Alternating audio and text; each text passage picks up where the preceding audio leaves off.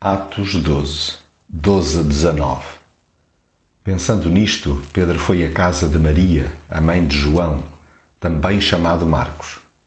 Estavam lá reunidas muitas pessoas a orar. Pedro bateu à porta da frente e a empregada, que se chamava Rosa, foi ver quem era. Quando reconheceu a voz de Pedro, ficou tão contente que, em vez de abrir a porta, correu para dentro e disse que Pedro estava à porta. Eles disseram-lhe: Estás louca! Mas ela afirmava que era verdade. Então eles replicaram: Não é ele, é o seu anjo. Entretanto, Pedro continuava a bater à porta quando finalmente a abriram e viram Pedro. Ficaram assustados. Mas ele fez-lhes sinal com a mão para que se calassem e contou-lhes como o Senhor o tinha tirado da prisão.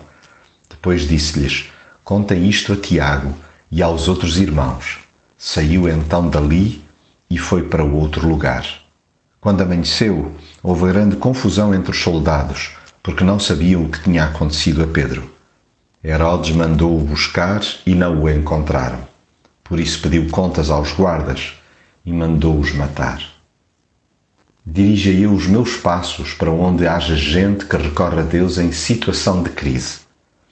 Ainda mais quando experimentar livramentos inexplicáveis. Correrei para junto dos que me levam ao colo em oração, pois bem merecem ser os primeiros a festejar o poder de Deus. Sabe bem desfrutar da companhia daqueles que guerreiam comigo em qualquer circunstância. Mas é tão bom poder ser a resposta viva do que Deus faz. Quem se reúne para ser por ele acudido, mesmo que não capte à primeira, gosta das surpresas vindas do alto.